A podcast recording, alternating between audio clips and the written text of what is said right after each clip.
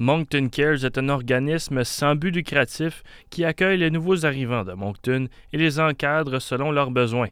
Avec plus de 3500 immigrants servis depuis leur début, Moncton Cares rejoint les nouveaux arrivants ensemble pour que ceux-ci se sentent inclus dans la communauté et pour leur offrir un nid à Moncton.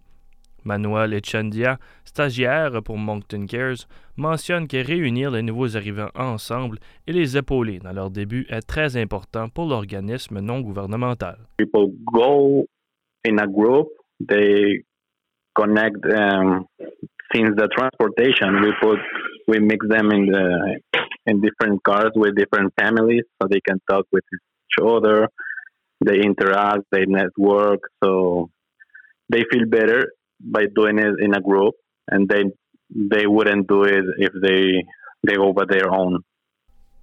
Étant un récipiendaire du service de Moncton Cares en fin août 2022, Manuel démontre l'importance de l'organisme à ses yeux.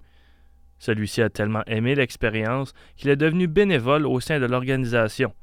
Que ce soit du mentorat en espagnol ou reconduire les nouveaux arrivants de l'aéroport, ce dernier se réjouit de ce qu'il peut offrir aux nouveaux habitants leur gratitude est un rayon de soleil dans sa vie. The first help I received from Mountain Girls it was conversation circles. Now we help to to turn into more structured courses, not just come and talk. Mm-hmm. Uh, we have now volunteers that are teaching English, teaching French. I'm volunteering teaching Spanish to newcomers um, from different countries or even local people that want to learn Spanish. Also, I'm volunteering with that.